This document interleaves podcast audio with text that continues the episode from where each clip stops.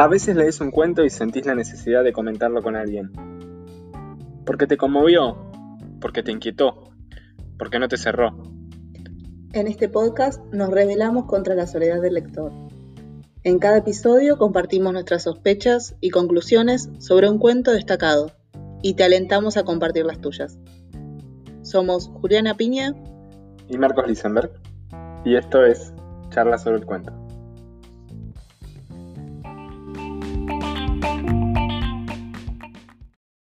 Buenas, buenas, ¿cómo andan? Bienvenidos una vez más a Charla sobre el cuento. Hola Juli, ¿cómo estás? Hola Marcos, ¿qué decís? Bien, todo bien. Bueno, y en esta oportunidad vamos a conversar sobre eh, un cuento llamado Alienación del escritor peruano Julio eh, Ramón, Ramón Ribeiro. Ribeiro. Ramón Ribeiro. Julio Ramón Ribeiro. Exacto, lo elegí yo. Bien, ¿por qué elegiste este cuento? Eh, elegí este cuento porque cuando lo leí me pareció muy, muy ligero, en el sentido en que tiene cierta extensión, pero lo lees en un toque, Se lee como agua. pero vuelve.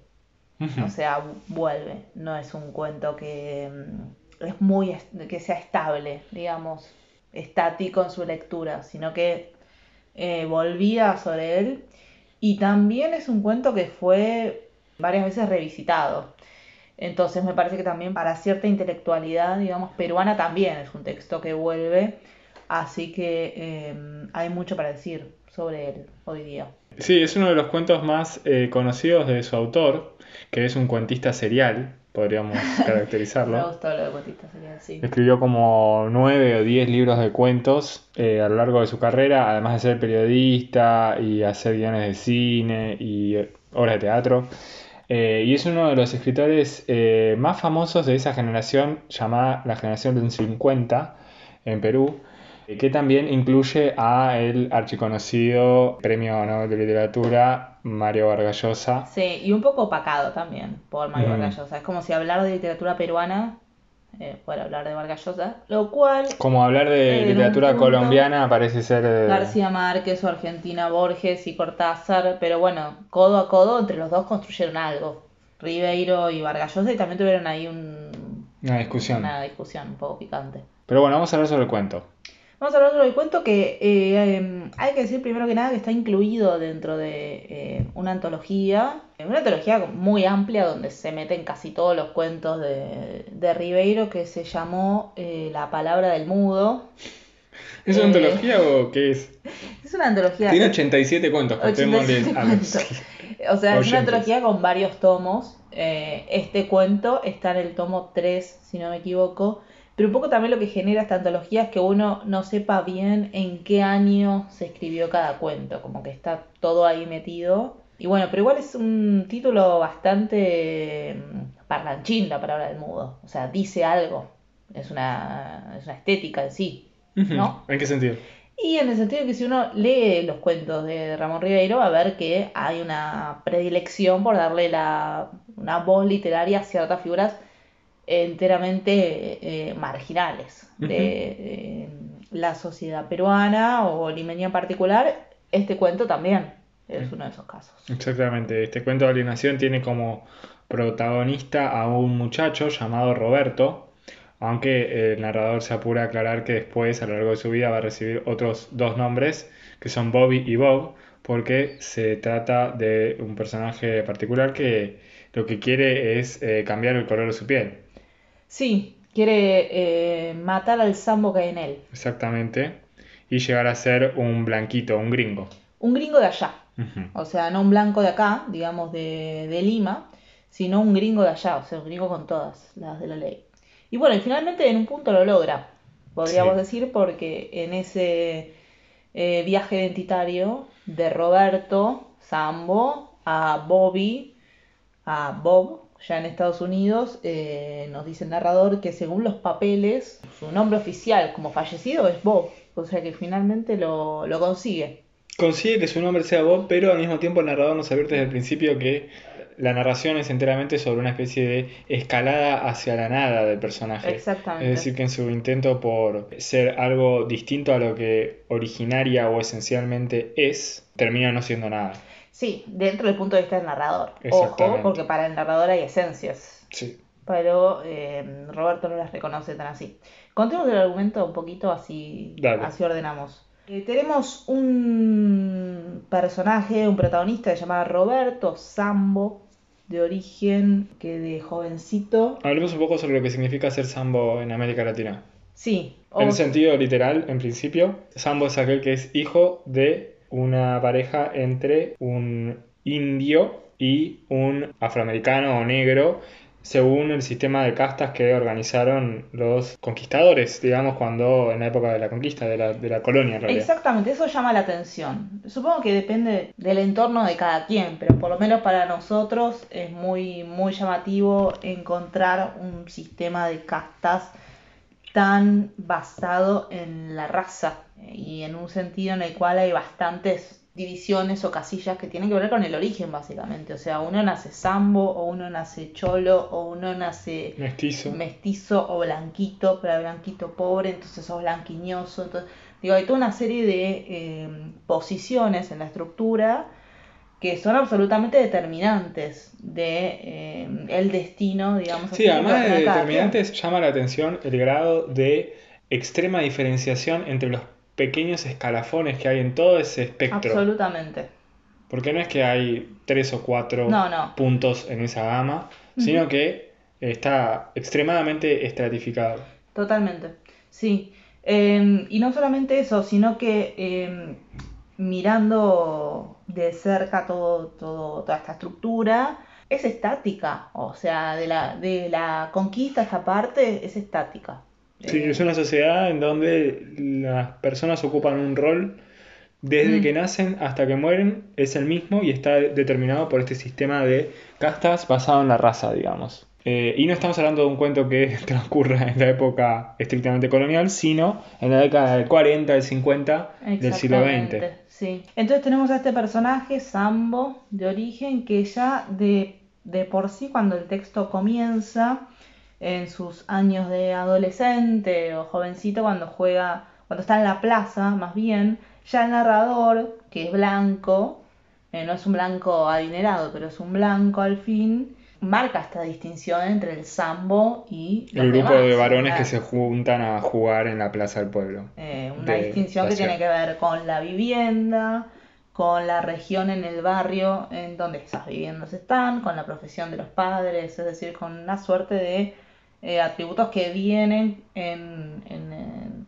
encima o, o acompañar, digamos, eh, el tono de piel.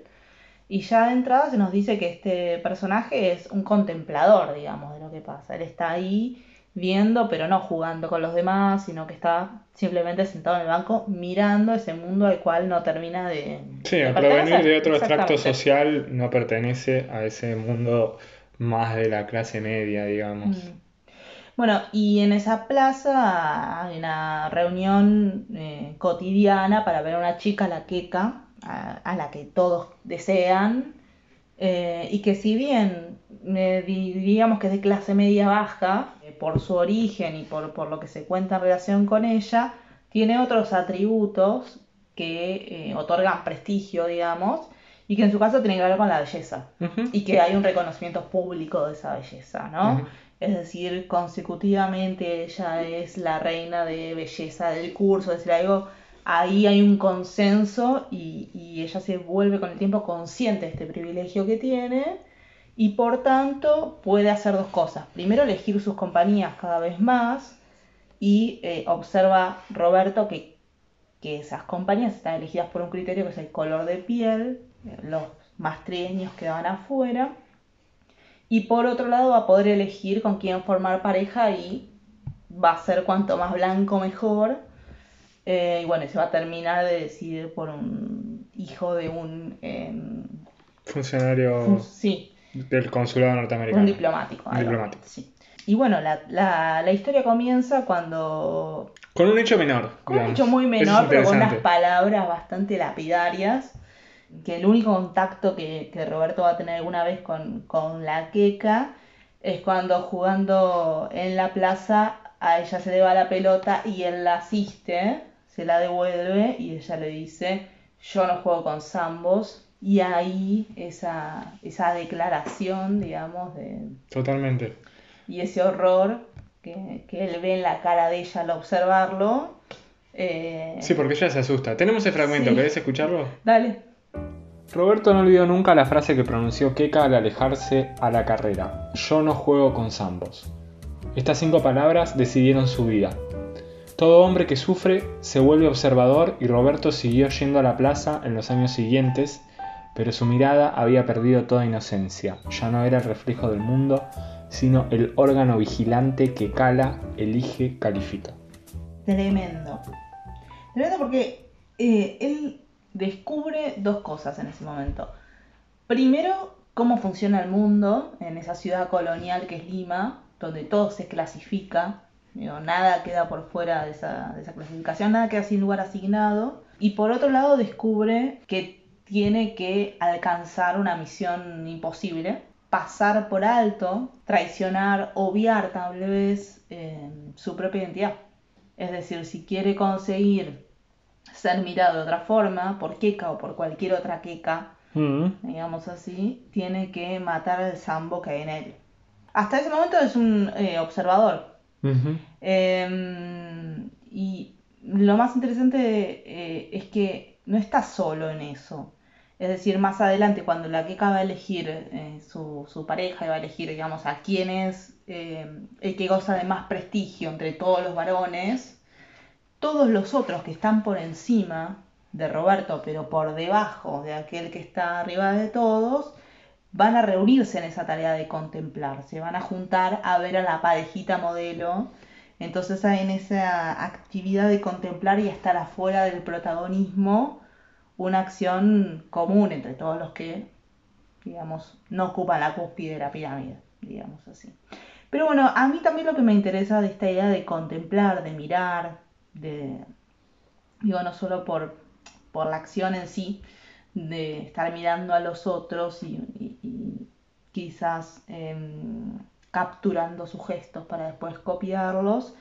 em, esta divisoria entre los que son espectadores y los que son protagonistas, eh, que en el cuento va a parecer bastante atado a el cine. No sé si estás de acuerdo conmigo o si lo viste así.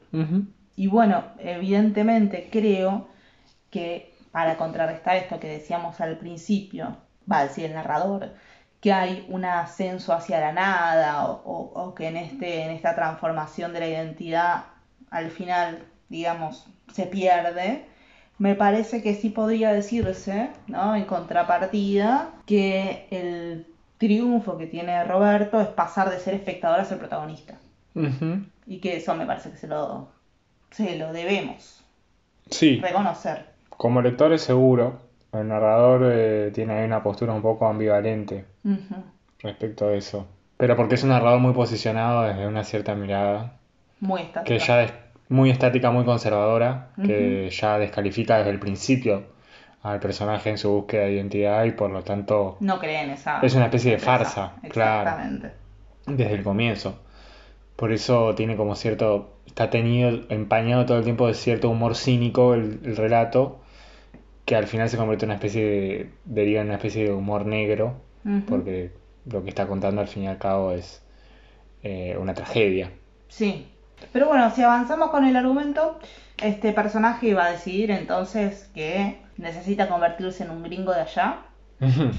Y hacia eso se va a disponer, va a empezar a transformar los signos visibles de Sambo en signos visibles de gringo con los recursos que tiene. Se plancha el pelo, se lo pinta amarillo, eh, cambia su forma de vestirse, encuentra, es muy recursivo, me parece, que el personaje en el sentido, la verdad, eh, encuentra muchas formas de reponer lo que le falta, lo que no puede conseguir por- medio del dinero, y desde lo visual se va asimilando, se va tratando de parecer a un gringo.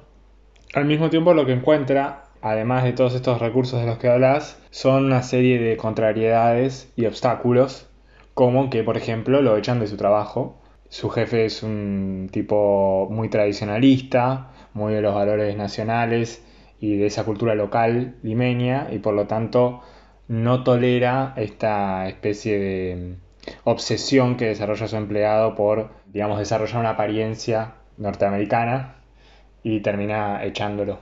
Sí, es muy interesante porque el narrador, cuando habla del jefe de, Roberto, dice que, reacciona tomando la voz de un padre, de un policía, digo, de varias, ¿no? Mm. Hay una enumeración de varias figuras de autoridad. Exactamente, figuras de autoridad. Súper masculinizadas, donde termina diciéndole se es lo que se es. No tolera la simulación, no tolera la posibilidad de em, construirse una identidad alternativa respecto de la que ahora le tocó de cuna.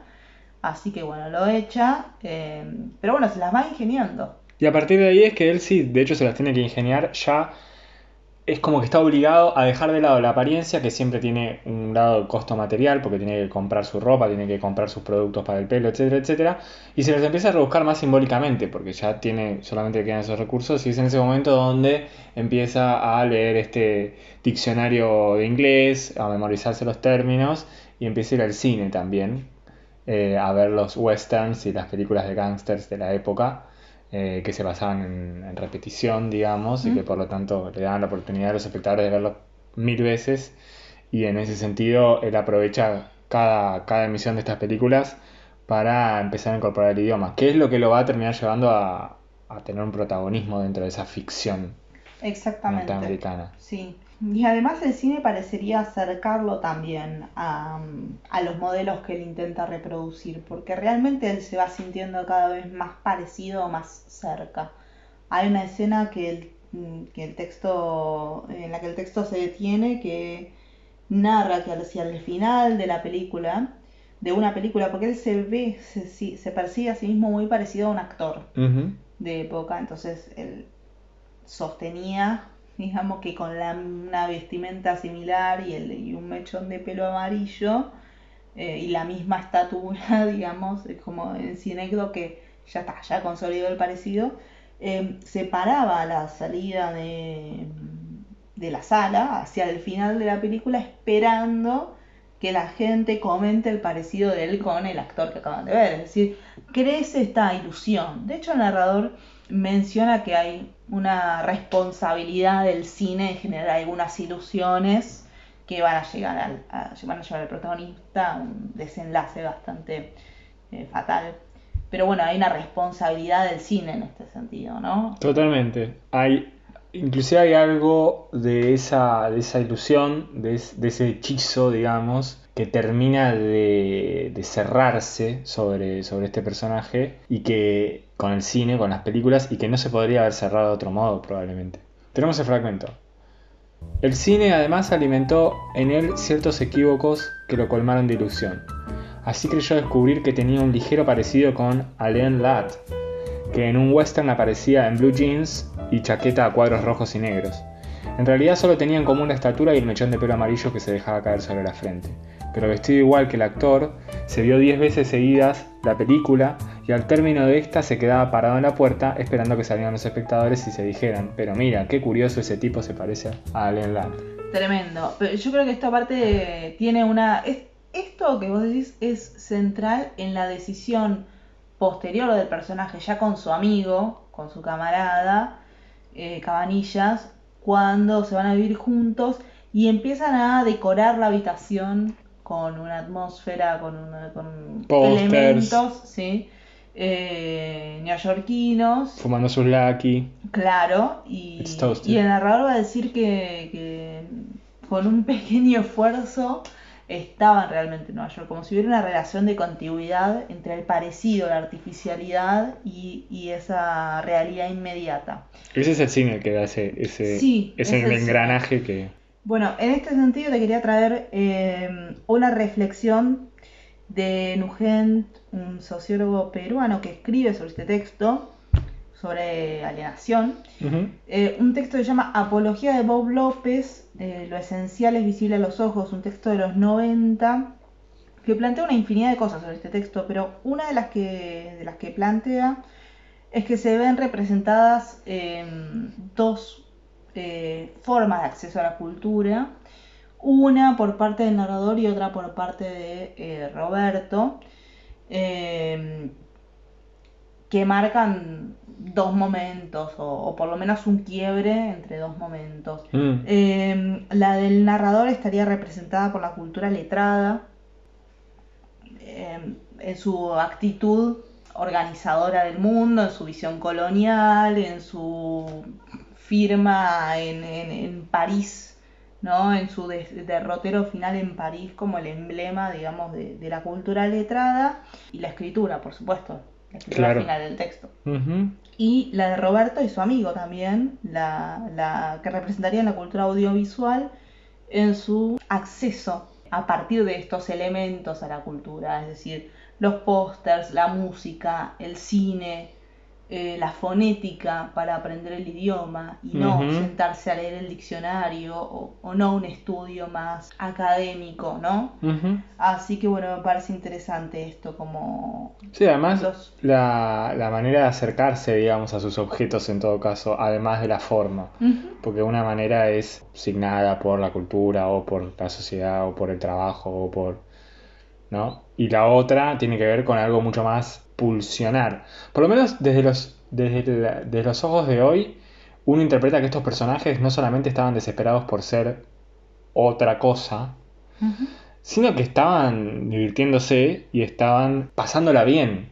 Porque la escena que, en la que ellos dos están tirados en la cama, viviendo juntos, fumando laki, mirando el puente en el póster y escuchando canciones de cantautores norteamericanos. Es una escena que hoy completamente cercana, de ocio, completamente natural, común, por parte de un ciudadano que esté en cualquier parte del mundo, digamos, en Perú, en Indonesia o no es cierto. Sí, igual es una escena de disfrute que, que un poco recompone el narrador.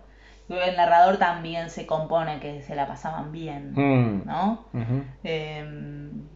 Hay mucho, hay mucho que, uno tendría que asumir con rigurosidad técnica o rigurosidad literaria que forma parte de una recomposición que hace el narrador. Eh, que cuando se lo figura, se lo figura así, pasándola bien, divirtiéndose. Por eso, digamos, una, una manera en ese punto desprejuiciada o que no tiene la necesidad de pasar por los filtros de una moral de época o una moral de ningún estilo, digamos. Eh, que tiene que ver con una pulsión. El cine ahí tiene que ver con eso. ¿no? El narrador dice algo así como que eh, no solamente educaba, sino que entretenía, sino que divertía. Y evidentemente no son cosas que, puedan ir juntas o siempre que van, eh, van juntas implican algún nivel de tergiversación o manipulación del espectador, cuando para ellos no es necesariamente así. Sí, yo creo que ahí ya están atrapados en la película, mm. ¿no? La película que vamos a empezar a ver eh, que da el salto al último paso identitario que es el de Bob. Y cuando estos dos personajes, ya juntos, em, no sé si lo contamos, pero Cabanillas y, Roberto se conocen estudiando inglés y básicamente descubren que son lo mismo, eh, que tienen las mismas aspiraciones y los mismos problemas. Eh, y al no encontrar una salida ante esa ciudad que los desprecia, ahora por estar juntos, por pasearse juntos, por mostrarse juntos, entienden que no hay otro camino que irse. Sí, se, como dice, se disfrazan de, turistas cuando son inmigrantes o algo así. Son inmigrantes disfrazados de turistas. Son inmigrantes disfrazados de turistas. Siempre el disfraz parece ser el, el recurso de la supervivencia para estos dos. Y es interesante que cuando llegan eh, estos dos ejemplares solos en Lima se encuentran con un montón de tipos iguales que, ellos, en sus aspiraciones, en sus, sí, en sus dificultades para integrarse al mundo. Encuentran que se dieron cita todos los eh, López y Cabanillas del mundo, dice el texto. Exactamente. Que, y nombra etnias que son de diversos colores, de diversos tonos de piel, digamos, básicamente, más allá de las costumbres y tradiciones culturales diversas. Sí, el criterio del narrador es siempre étnico. siempre es étnico, o sea, siempre implica que hay una relación directa entre el color de piel y una manera de pensar o una cultura. Digo, a pesar de que mm, no, no son fáciles para ellos las cosas en Nueva York, sino que, digamos, ahí se devela un poco eh, la, la falsedad, la mentira del sueño americano. El texto es muy claro en este sentido. La ciudad chupa su dinero y después los expulsa. Eh, hay una mm, elección, digamos, por contar lo, lo maravilloso, lo rosado, lo, lo, mm, agradable, digamos, de esta aventura y no las penurias en las que no se detiene demasiado el texto y, y- y por eso parecería ser que está ganando la película acá o que, o que por lo menos esta parte del relato está teñida por otro tono. Y eso también tiene un correlato en las fuentes que van a contar esta parte de la historia porque una de esas fuentes es un testigo directo, que es Cabanillas, Que es el sobreviviente. el sobreviviente, eh, y después estarían las cartas que mandó Roberto a su madre, es decir, donde está esa, esa voz que mm, En pose. en pose totalmente. Eh, y esa película tiene su continuación hasta el final, digamos, triunfal del relato, donde Bob termina muriendo en el frente de combate, usado básicamente como una especie de escudo para las tropas norteamericanas, eh, en un enfrentamiento con los coreanos, eh, donde directamente termina decapitado, ¿no? Y su, su cabeza gira, rueda por, por, por el suelo. Sí, bueno, en realidad el, el- el único canal de salida que ven ellos dos cuando el dinero se les termina es eh, alistarse en el ejército para ir a la guerra de Corea. Y lo interesante es que a cambio sí hubieran logrado Incorporarse, digamos, a la sociedad Exactamente, norteamericana. porque el premio era la nacionalidad, el trabajo, medallas, es decir, Un dinero, reconocimiento simbólico. todo lo, social. todo lo que ellos querían, querían ser un gringo de allá. Bueno, lo hubieran logrado, tenía que sobrevivir, pero bueno, no lo logran del todo. No, de hecho Cabanillas vuelve para. vuelve a Perú.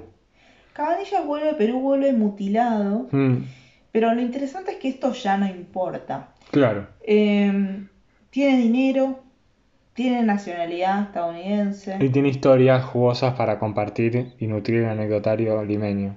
De hecho, ya no se no está en ninguna pose, no se entalca la piel, no se tiñe el pelo. De alguna manera se relaja. Sí, ya tiene todos los otros atributos de privilegio que, que quería lograr. El que no lo consigue es el protagonista. Se desintegra. Y luego viene ese, ese epílogo. Un epílogo en tono tragicómico que recupera al personaje de la Queca. Eh, y cuenta un poco su destino en las tierras norteamericanas. Un destino violento, Sí, recordemos que ella se casa con el hijo de un diplomático estadounidense y se va a vivir a los Estados Unidos. Este tal Mulligan. Complejo ese, ese epílogo, porque se pregunta, ¿y Keka?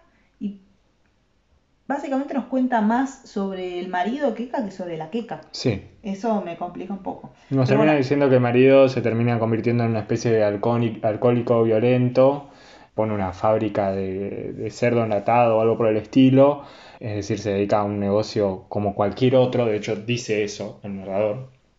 Sí. Eh, lo dice con la vivienda también, ¿no? Con la hermosa casa que tenía. Sí, si uno la compara con las casas limeñas o con la que ella tenía antes, pero ahí dice, bueno, hay 10.000 ciudades con la misma casa, o sea, Tenemos el fragmento. Pasaron unos meses de infinita felicidad. En esa linda casa con amplia calzada, verja, jardín y todos los aparatos eléctricos inventados por la industria humana. Una casa en suma como las que había en 100.000 pueblos de ese país continente. Hasta que a Billy le fue saliendo el irlandés que disimulaba su educación puritana, al mismo tiempo que los ojos de Keka se agrandaron y adquirieron una tristeza limeña. Sí, bueno, esa idea también de que él va mostrando su verdadera identidad es, es linda porque mm, no son los únicos que simulan los ambos. Exactamente. Todas son construcciones culturales. Todas son el construcciones culturales. eh, sin negar la- la- las pugnas, ¿no? Sí, a fin de cuentas cualquier identidad es discursiva, digamos, más allá de- de- del afán esencialista del narrador.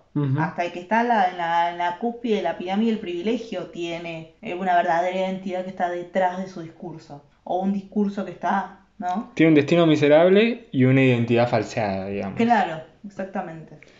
Por lo tanto, en un punto se- hay una especie de autoimpugnación silenciosa del punto de vista del narrador en ese punto. Pero Eh, bueno, si vamos al final, final del texto, mm, hay dos palabras finales en termina ese con texto. chola de mierda. Sí, chola de mierda. eh, de eh, Billy Mulligan a la queca. Claro, un insulto de Billy Mulligan a su mujer. Sí, donde se recompone un poco cómo funciona esta jerarquía racial. La palabra clave es chola, evidentemente. Ese, ese privilegio de, de la belleza públicamente aceptada en algún momento se desvanece y además es una mujer. Y además es una peruana de Estados Unidos, ¿no? Pero bueno, eh, en realidad las últimas palabras del texto no son esas dos, sino París y la fecha, digo, para sellar un poco más la estampa colonial. Así que bueno, es toda una radiografía de una mirada, eh, de una Perú colonial. De una mirada así conservadora, que curiosamente eh, después los altercados que va a tener el escritor eh, Rivero con Vargas van a tener que ver con posturas o más conservadoras o, como ya sabemos en el caso del premio Nobel, eh, más liberales. Entonces, de alguna manera, es interesante este texto en ese sentido para poder ver cómo es un, una mirada conservadora, tradicionalista, como construcción literaria, digamos, en la literatura peruana. Me sorprendió bastante cuando, bueno, por lo menos a mí cuando me lo pasaste, eh, como obviamente no lo conocía al, al autor, inmediatamente hay un sabor a la literatura de iniciación que escribe Vargas Llosa, digamos, a los cuentos eh, que se publicaron finalmente en Los Jefes, tienen un parecido abismal en, el, en todo, en la, en la prosa, en el ritmo, en los personajes,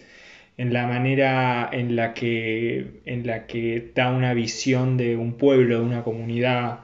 Es realmente muy llamativo y el lector se va a encontrar con esa calidez. Sí, el candor de, de esos años de adolescencia que, que es- eh, son muy difíciles de narrar, pero parecen eh, dotados de un talento especial ambos para hacerlo porque manejan perfectamente los códigos de ese mundo, manejan el lenguaje, los complejos, los prejuicios. Y los derroteros, cómo se va perdiendo eh, la ilusión de la niñez eh, a partir de decisiones que siempre implican posicionamientos ideológicos. Bueno, amigos, los despedimos entonces. Un placer como siempre. Chao, hasta la próxima. Hasta la próxima.